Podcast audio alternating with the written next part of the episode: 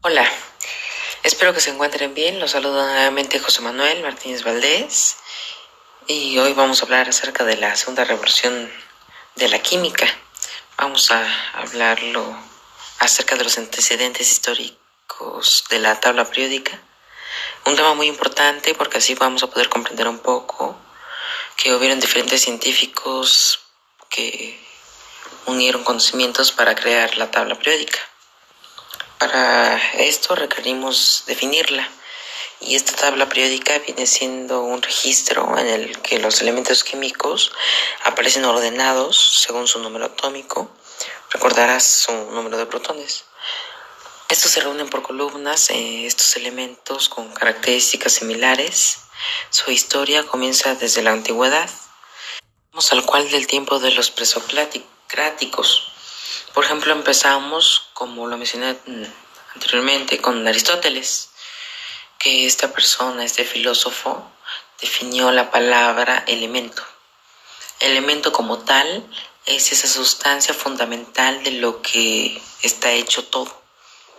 Después tuvimos en su momento la participación de el Empedocles, donde esta persona proponía los cuatro elementos: agua, fuego, tierra, aire. Y recordarás que decía que el amor los unía, los combinaba y el odio los podía separar. Pasamos después por Platón, Paracelso y después tuvimos una persona muy importante, George Ernst Stahl. Y esta persona recordarás que haber mencionado en su momento la teoría del flogisto. Sí, esa sustancia extraña, ese elemento esencial que hacía que todo pudiera prender en llamas. tenías en trozo un, trozo de madera a lo mejor y si estaba seco y le prendías fuego, pues se incendiaba bien. Pero si tú le echabas agua, perdía flojisto. Recordarás esas teorías, ¿no? Pero bueno, pasando después a ese personaje de nombre Robert Boyle, que redefinió el concepto de elemento. Ahora sí, el concepto como lo conocemos hoy en día. Y un elemento es aquel ya sustancia que no se puede separar en sus en sustancias más simples. Pero la pregunta es ¿cómo los clasificamos? ¿Cómo los agrupamos? Es así como llegamos a uno de los primeros escalones más importantes de la historia de la química. Antoine Laurent de Lavoisier. Y esta persona de la que hablé en su momento en otro, en el anterior podcast, hace una primera clasificación.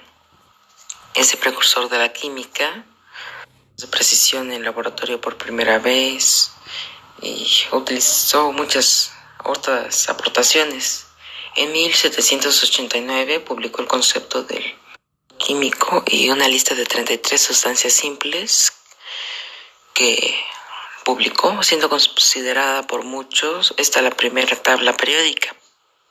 Pues esta lista tenía elementos agrupados en gases, metales, no metales y piedras. Era algo muy práctico, funcional, sin embargo, su uso generalizado fue rechazado debido a las grandes diferencias que habían tanto en las propiedades químicas como físicas. Recordarás, apenas estaban descubriendo. Siguiendo el camino llegamos ahora a John Dalton.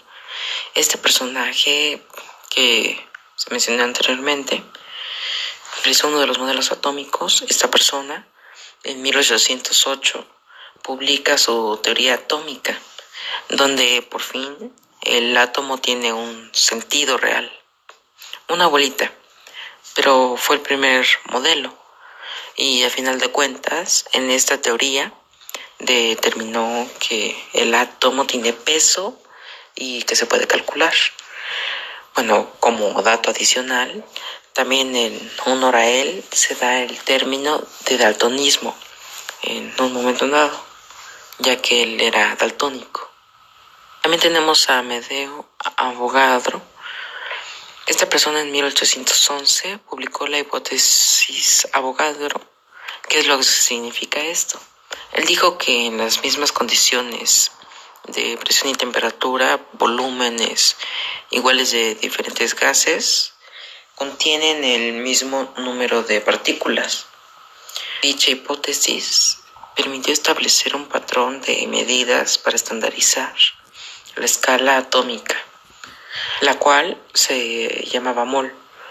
Y este mol, a final de cuentas, es una sustancia, es la cantidad de sustancia que puede tener 6,022 por 10 a la 23 partículas en iones, moléculas, átomos, etcétera, etcétera. Es un estándar. Lamentablemente, la poca de él cuando lo, cuando lo publicó, pues no le hicieron mucho caso. Y a final de cuentas, ya veremos más adelante, esta teoría de Avogadro, esta hipótesis cobró gran importancia para tener ahora los elementos clasificados, agrupados y en su momento caracterizados como lo tenemos ahora, puesto que un mol viene siendo íntimamente relacionado con la masa atómica. El siguiente personaje que fue muy importante, puesto que John Jacob Berzelius fue una persona, fue la primera que hizo la agrupación de elementos ordenándolos por su peso atómico. Al mismo tiempo, al final, esta persona los acomodó y clasificó por la electronegatividad de los mismos. Pero algo que fue mucho más valioso, más importante, fue que en 1814 introdujo lo que sería la nomenclatura. La nomenclatura es la forma en la que, como los nombramos correctamente, elementos, moléculas, compuestos, etc. En 1814, entonces implementó los símbolos para identificar los elementos en una o dos letras, el nombre del elemento en latín. Claro, después hubo muchos cambios al respecto, puesto que ahorita ya tiene nombres de algún científico, de algún lugar donde se descubrió, etc. Ejemplos de lo que este Berzelius hizo fue el sodio.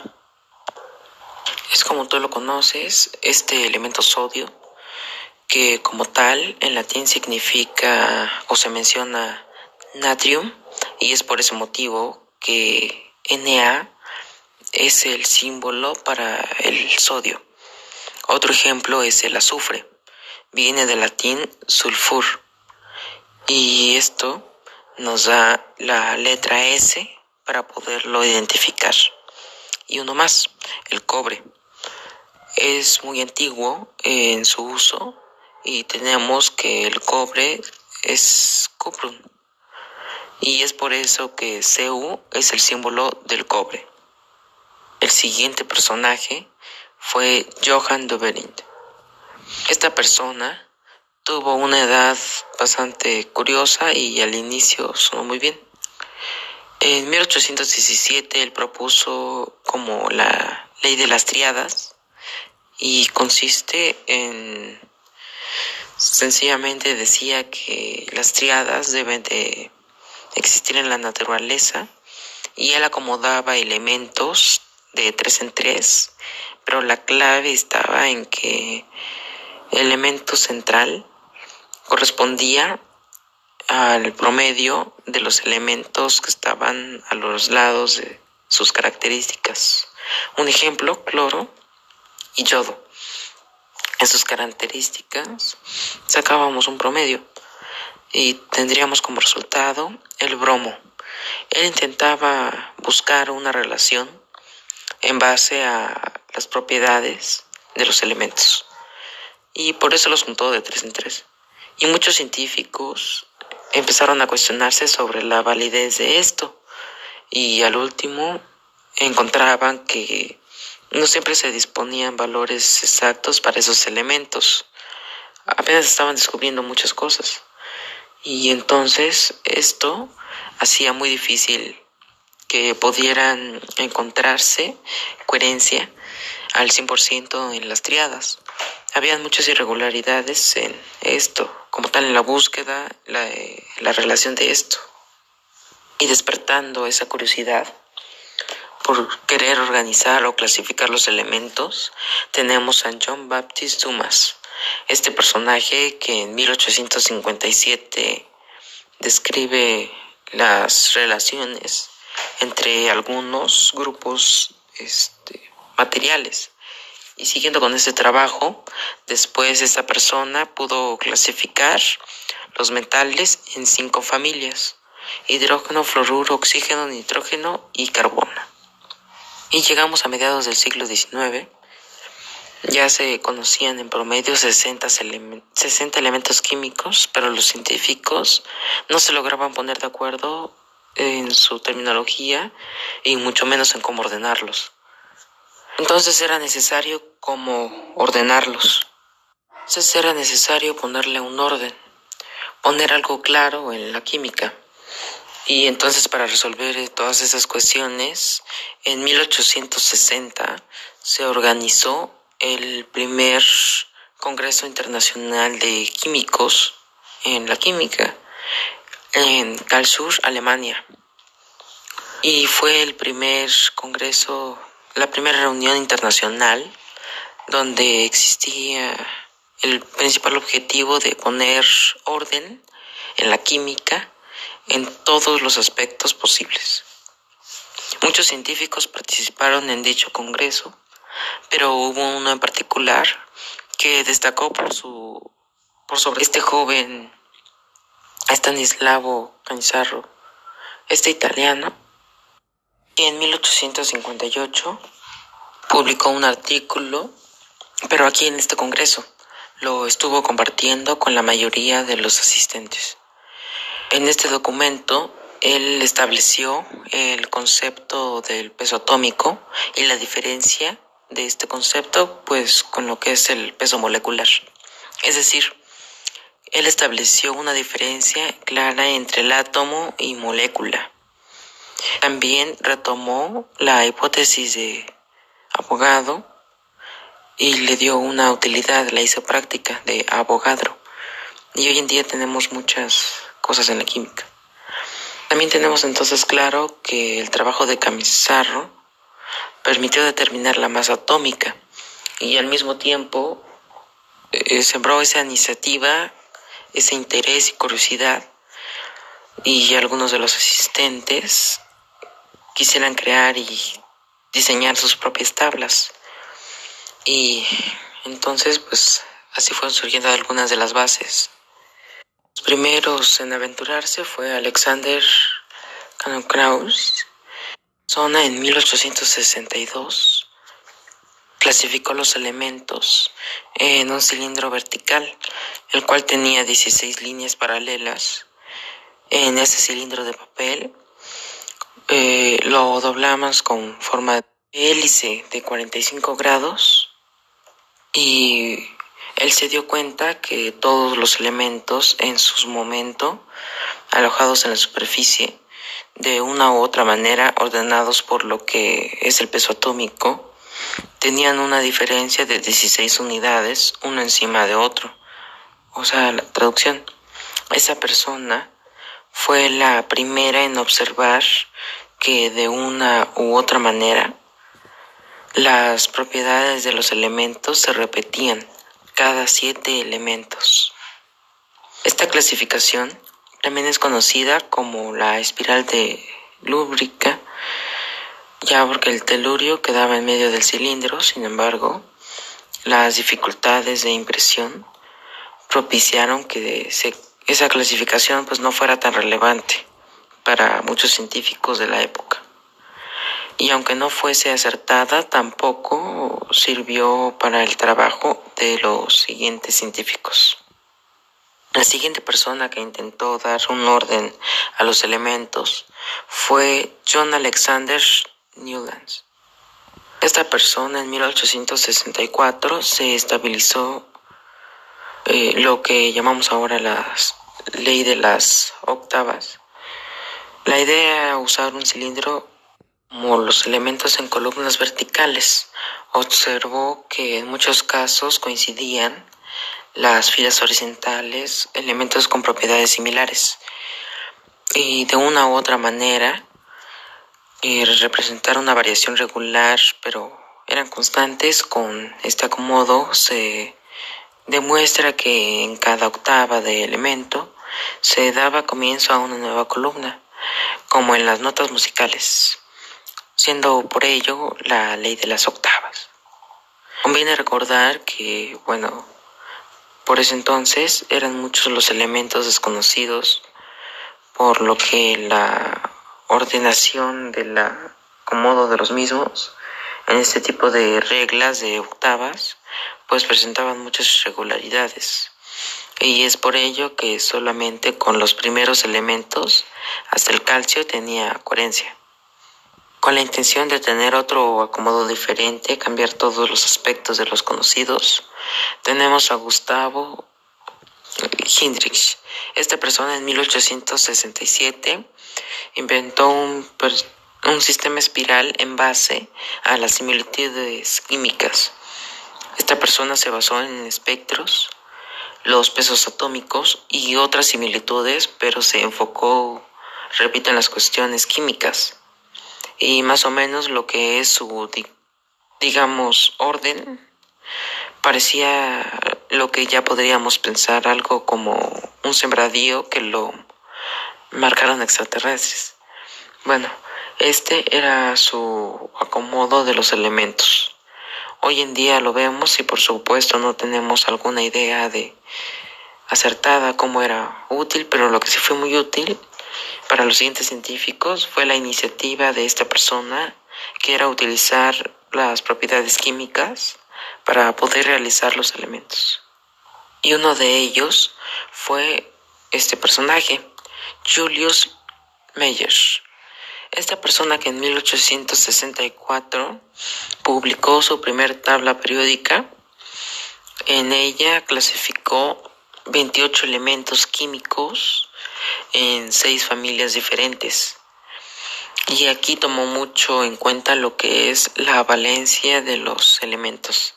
Dejó huecos como para el silicio, el estaño, el germanio, pero bueno, para ese entonces eran desconocidos. Para el año de 1868 publicó, pero a gran escala, lo que fue su segunda edición.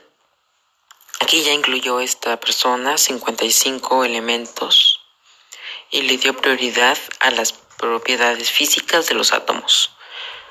Pero a esta persona no se le prendió el foco o algo pasó, que fue hasta 1870 que publicó esta segunda edición de la tabla periódica de manera formal a toda la comunidad científica mundial.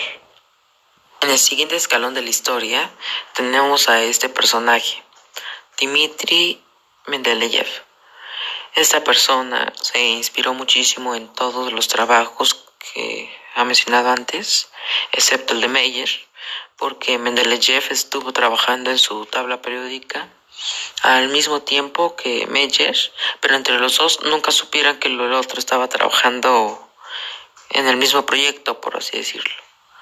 Pero bueno, Mendeleev, el 6 de marzo de 1869, repito, después de inspirarse en tantos trabajos previos, esta persona creó una tabla periódica de los elementos según el orden creciente de sus masas atómicas en una tabla periódica que evidentemente iba a tener muchos errores, porque al final de cuentas varios elementos seguían investigándose y los datos en cuestión de números, pues por supuesto estaban incorrectos en varios de ellos.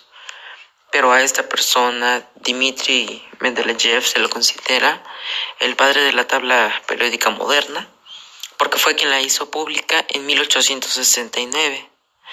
Sin Meyer, la hubiera hecho pública en su segunda edición, que la creó un año antes, lo hubiera hecho pública, sería el padre como tal de la tabla periódica, pero no.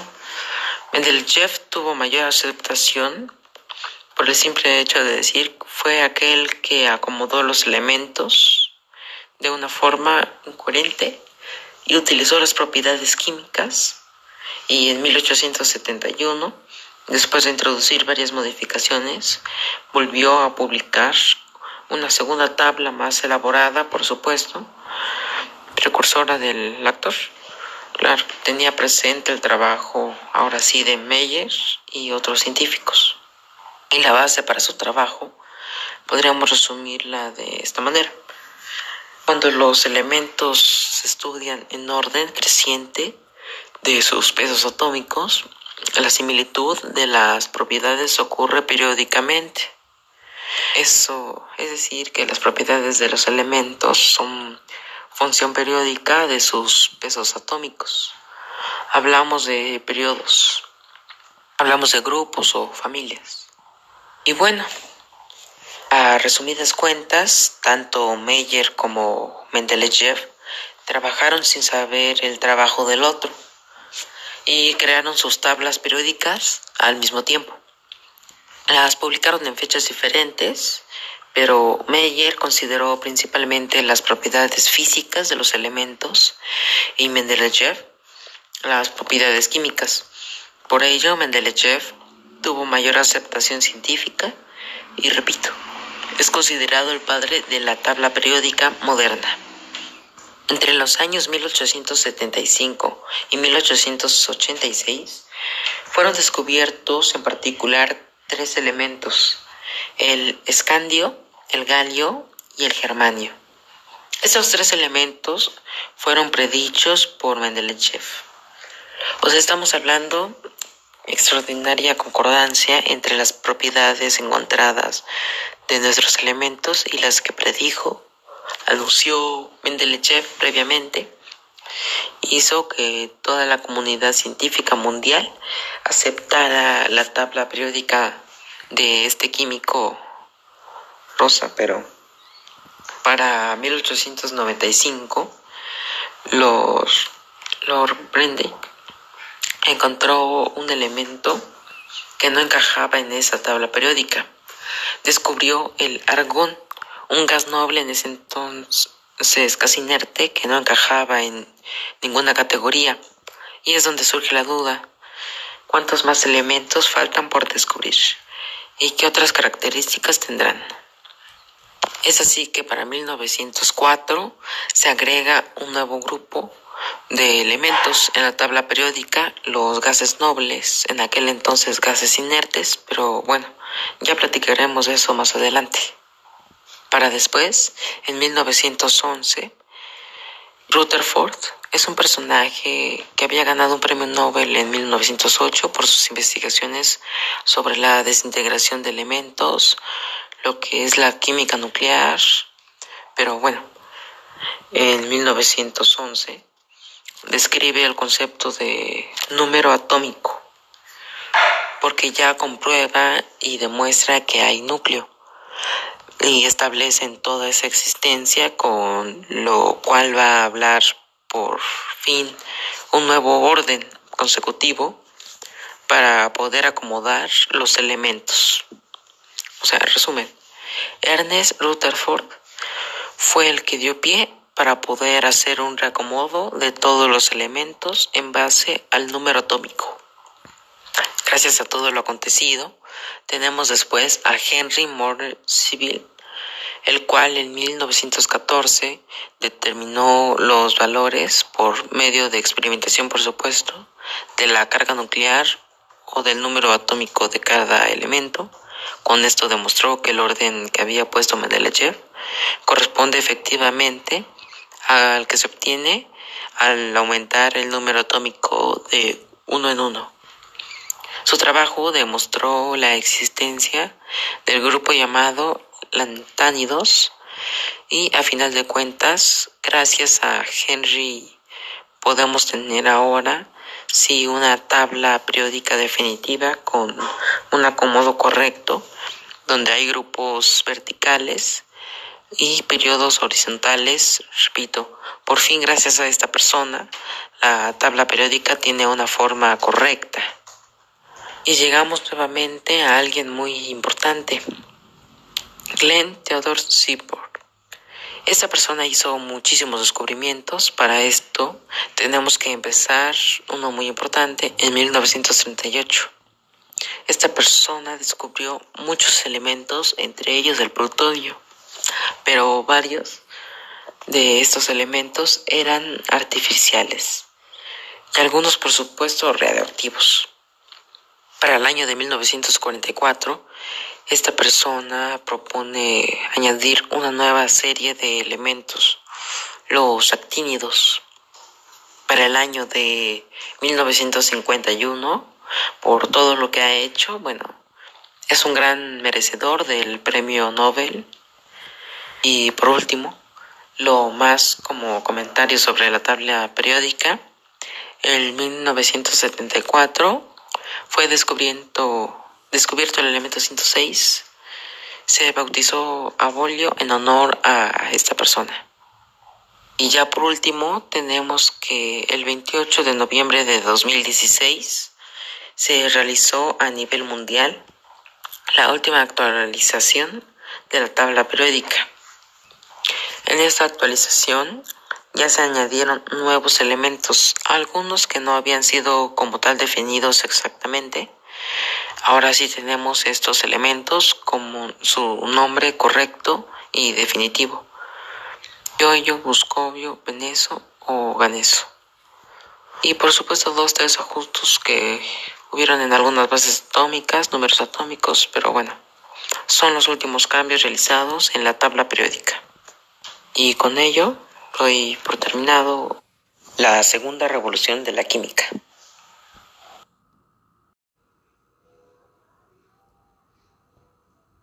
Hola de nuevo, espero que estén bien. Hoy hablaremos acerca de la tercera revolución de la química. Soy José Manuel y para empezar hay que entender cómo y por qué se combinan los elementos para dar lugar los diferentes compuestos.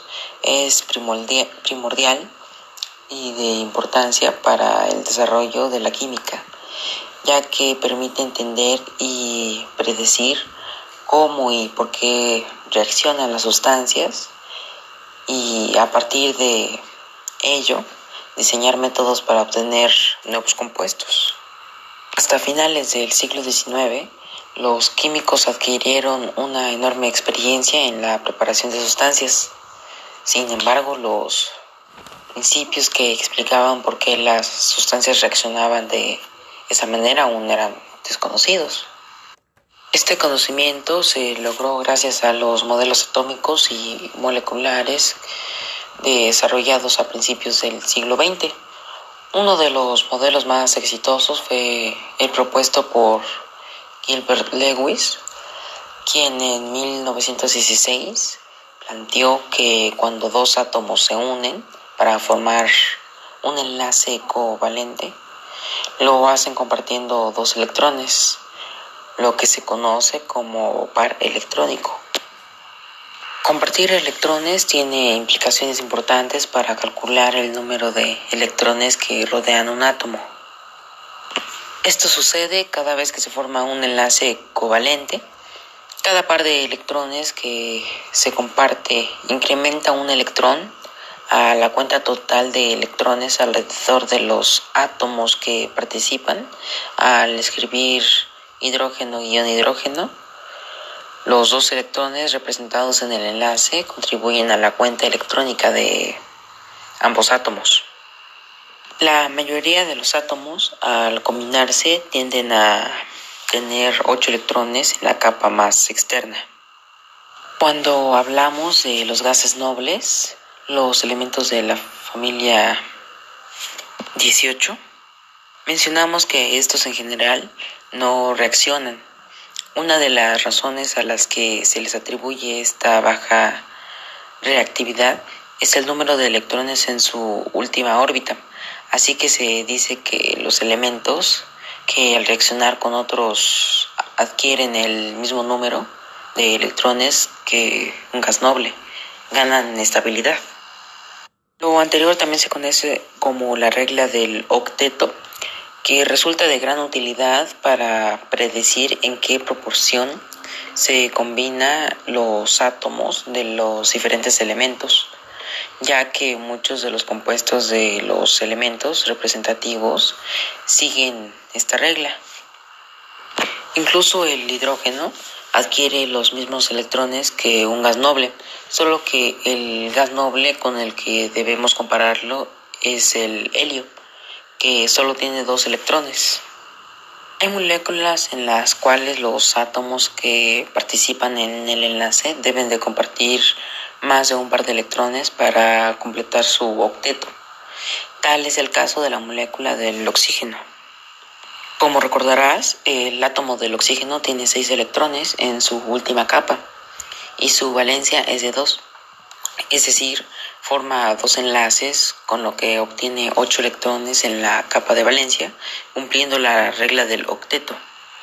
Una molécula de oxígeno 2, la única manera de conseguir que ambos átomos de oxígeno estén rodeados de 8 electrones es cuando cada uno aporta dos electrones al enlace formando lo que se conoce como doble enlace, en el que participan en total cuatro electrones.